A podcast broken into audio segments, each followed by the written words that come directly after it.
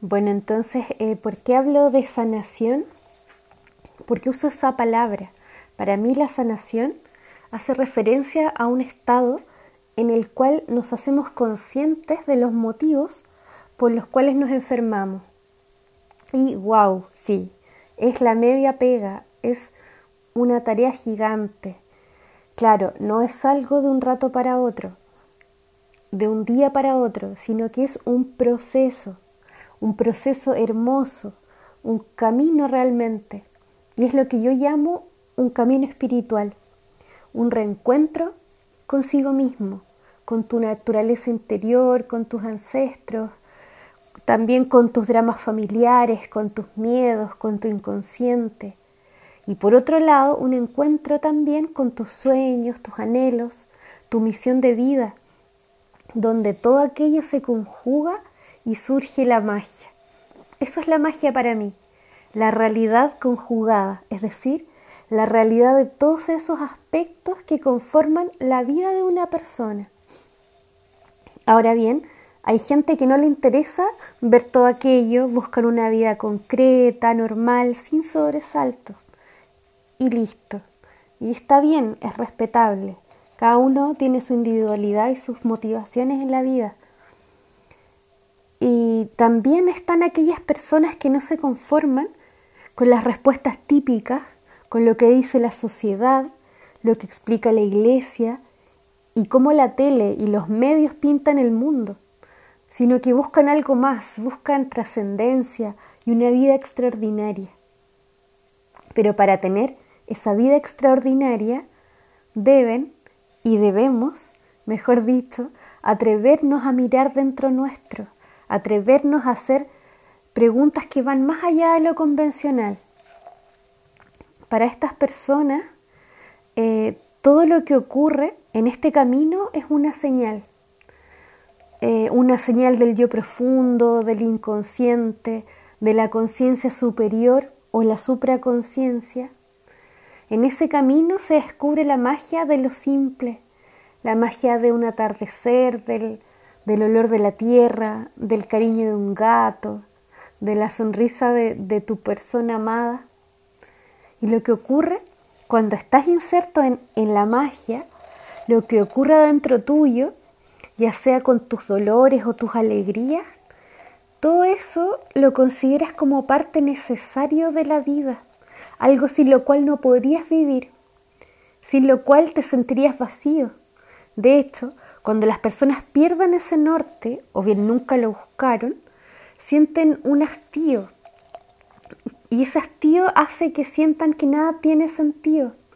Aún, por ejemplo, teniendo una familia linda, un buen trabajo, buena salud, se sienten vacíos. Y se drogan o se emborrachan para darle ese toque, ese sabor, el sabor de la vida como se conoce.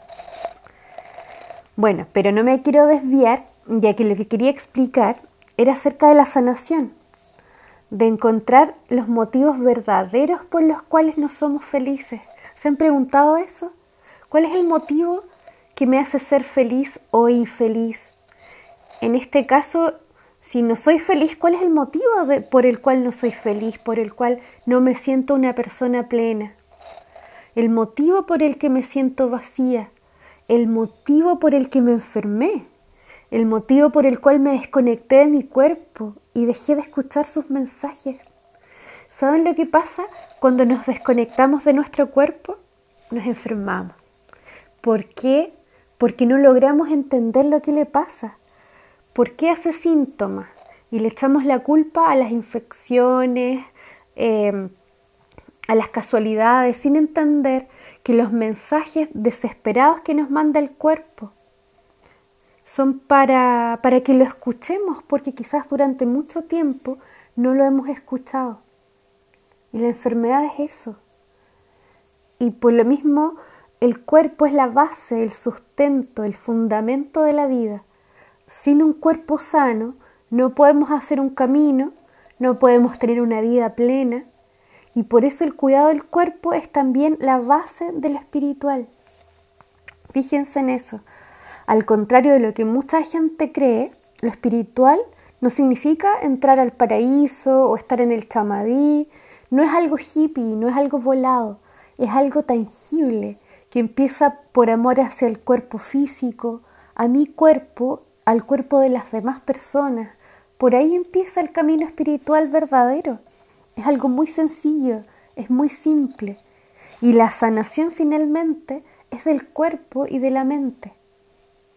Cuerpo y mente que no están separados, sino que conviven en un eterno ahora, en el instante, en el famoso aquí y ahora de la psicología humanista. Es el estar consciente de que mi alma, mi esencia, mi mente vive en el cuerpo físico. Por lo tanto, todo lo que le pasa a mi cuerpo no es casualidad, una enfermedad, un dolor, una alergia, porque no existe la casualidad en este planteamiento, solo existe la causalidad, es decir, las causas que generaron o provocaron la enfermedad en mi cuerpo. Conocer esas causas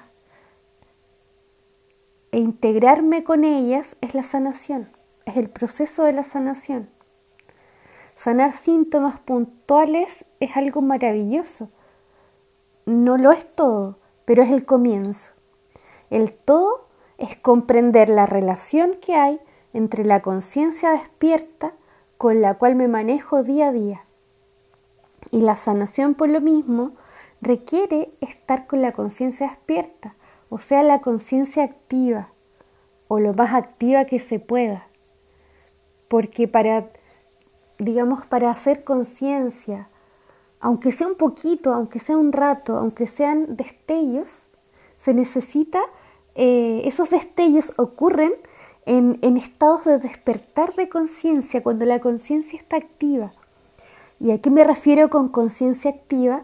Cuando no está eh, pegada en las cosas cotidianas, cuando no está preocupada por algo, sino que está, eh, sino que esa mente se puede quedar un ratito quieta para que ingrese, em, para que ingresen esos chispazos de conciencia. Y esos chispazos de conciencia son sabiduría, son intuiciones, son, em, son estados eh, superiores en el sentido de que son sublimes son, no es algo normal, no es algo cotidiano. Por lo tanto, eh, la consigna y el mensaje de calma, sanación, es hacernos conscientes de todo aquello que nos dice el cuerpo, de todo lo que nos muestra la vida y lo que nos muestra la naturaleza.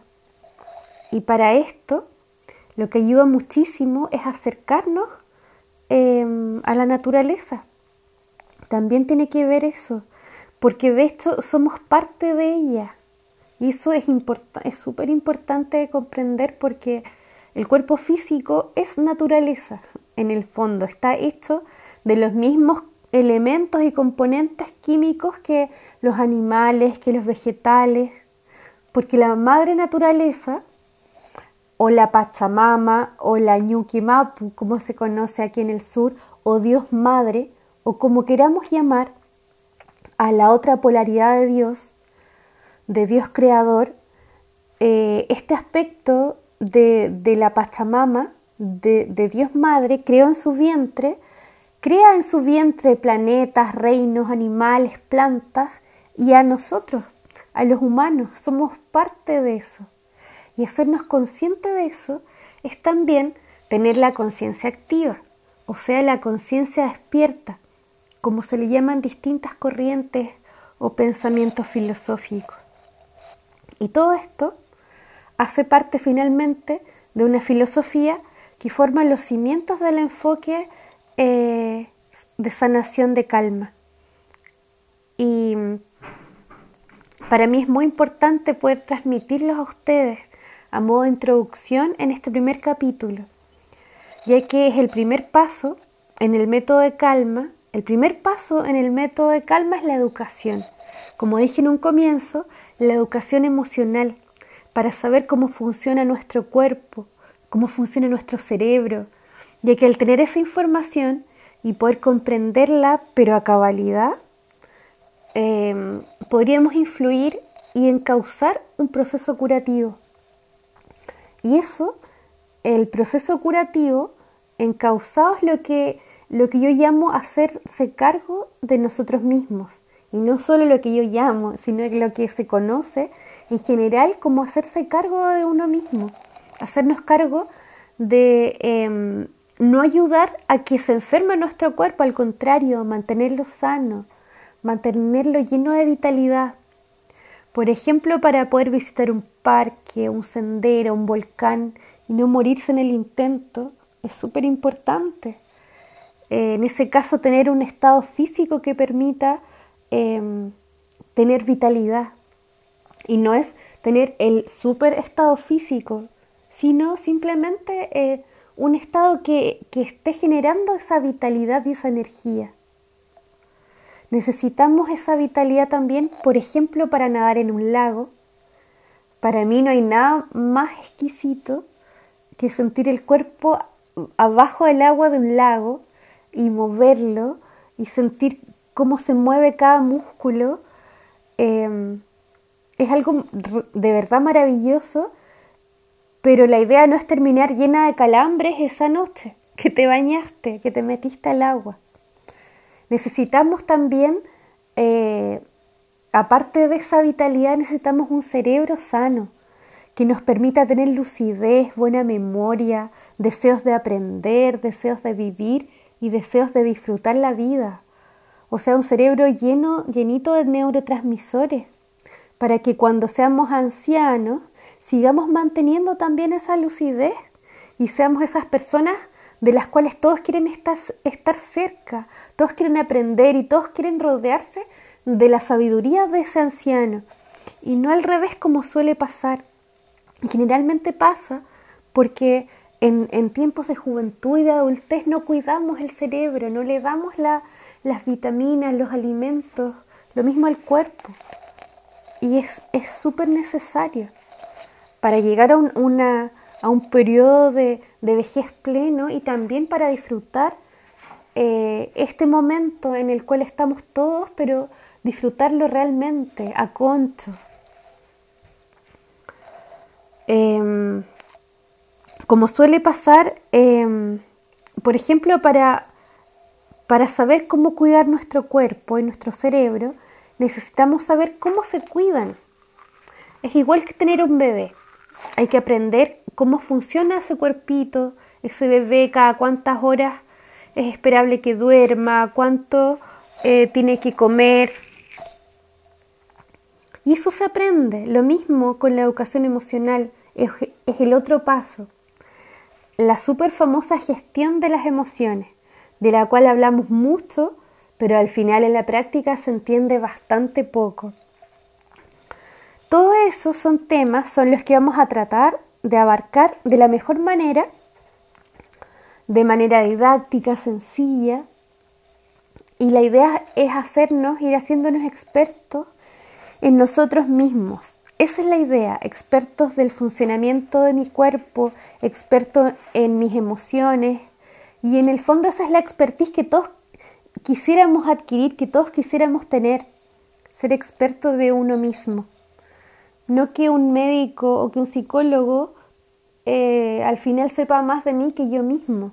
Obviamente que ayudan, son necesarios, pero el, que manda, el que dirige, el que gestiona las emociones y, el funcionamiento del cuerpo es que sea uno. Entonces, eh, en el transcurso de mi vida, mm, yo me he dedicado desde niña a aprender acerca de estos temas eh, he, ido transitando por un camino eh, que ha sido muchas veces extraño, eh, que me ha dado un poco de miedo, bastante solitario también, pero muy necesario para mí. Aprendí a querer este camino, aprendí a apreciarlo.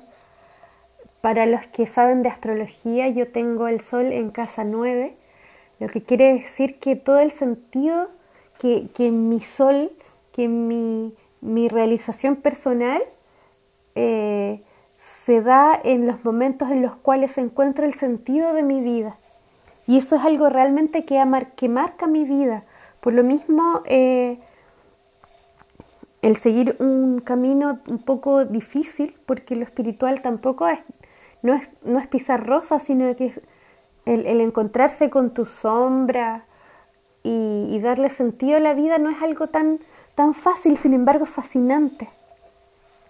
Cuando era adolescente, eh, recuerdo que mi hermano, mi hermano tiene dos años más que yo, tenía en ese tiempo un libro que siempre me llamaba mucho la atención y el cual estudiamos muchas veces juntos. Se, llama, se llama La Cábala de Predicción. No me acuerdo el autor. Parece que eran. Ah, el, el autor decía varios iniciados, algo así, no me acuerdo. Pero eran varios autores en el fondo. Y mm, ese libro tiene que tenerlo aún porque era su libro de cabecera. Y en ese libro Em, aprendí, por ejemplo, a curar el tarot. No sé si han escuchado eso. Así le llamaban a cargar con tu energía las cartas del tarot. En un ritual súper simple, pero que aún lo hago, aún lo mantengo. Porque cuando lo aprendí, de verdad que mi vida era, em, era vivir la magia, sobre todo cuando uno es chico. Em, como que es más intenso y las cosas son como más reales y eso no hay que perderlo. Em, también en ese libro aprendí sobre la energía de los signos del zodíaco, que siempre me gustó, pero lo aprendí em, de una manera más sistemática. Aprendí lo que eran las 12 casas de la astrología, porque también salía. Eh, aprendí lo que eran las salidas en cuerpo astral. Esas temáticas eran algo de lo más normal en mi vida. Compraba libros de ángeles, leía a Brian Sobre la reencarnación, sobre las vidas pasadas y he seguido aprendiendo sobre tarot. Eh, cuando chica también hacía canalizaciones sin saber lo que estaba haciendo. Eh, hacía, rituales y me conectaba con mi lado mágico, con mi lado espiritual, lo que en el devenir de mi vida siempre ha tenido un espacio súper importante.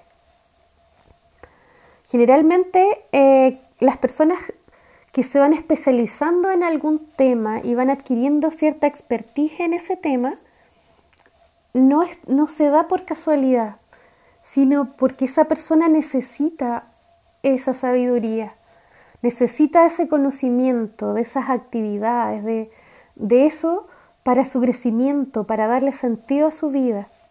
En mi caso, lo espiritual siempre ha sido algo con lo cual he estado siempre súper cerca. Es algo muy natural para mí. Y en esta vida, sin embargo, lo que necesito aprender es a vivir en mi cuerpo. Necesito aprender a habitar mi cuerpo. Aprender, por ejemplo, a sentir mis emociones. Em, y a través de eso eh, conectarme con las demás personas. en el fondo mi camino es conectarme conmigo misma, con mi cuerpo y con mis emociones. Y una vez que estoy conectada con eso, puedo conectar con el resto de las personas. Y yo no siempre estoy conectada con mi cuerpo y con mis emociones. Por lo tanto, tiendo em, a no pescar a la gente. Y, eso me ha costado mucho explicarlo. Ahora ya no lo explico y, como que uno... Ha, va creando sus estrategias como para que no se note, pero, pero en el fondo mi aprendizaje ha sido ese. Yo una de las cosas que yo más valoro en este tiempo es la, la amistad y la, la confianza y los lazos de amistad y de camaradería con las personas. Y esos lazos requieren que yo esté en mí completamente, en mi cuerpo. Y esto lo digo porque seguramente a todo el mundo es una son cosas que, que son así para todos.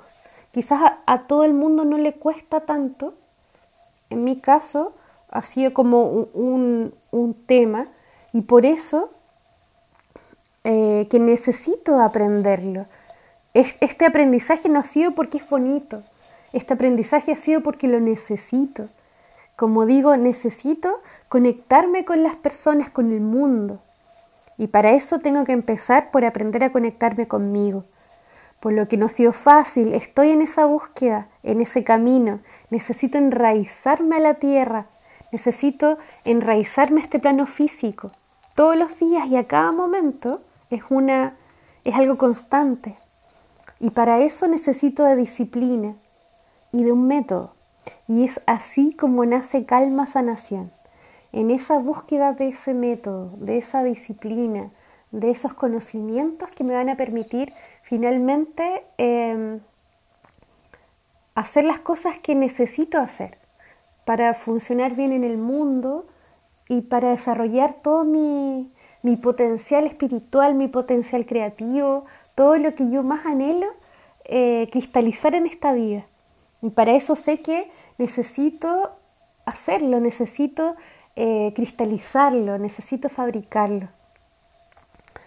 Entonces, para quienes también estén en esa búsqueda, en la búsqueda de la sanación del cuerpo, del alma, en la búsqueda del despertar de la conciencia, para todos ustedes está dirigido, están dirigidos estos esfuerzos de hacer estos podcasts y toda la, información que estoy subiendo en mi blog, en las sesiones individuales, lo que yo trato de entregar al mundo como mi aporte.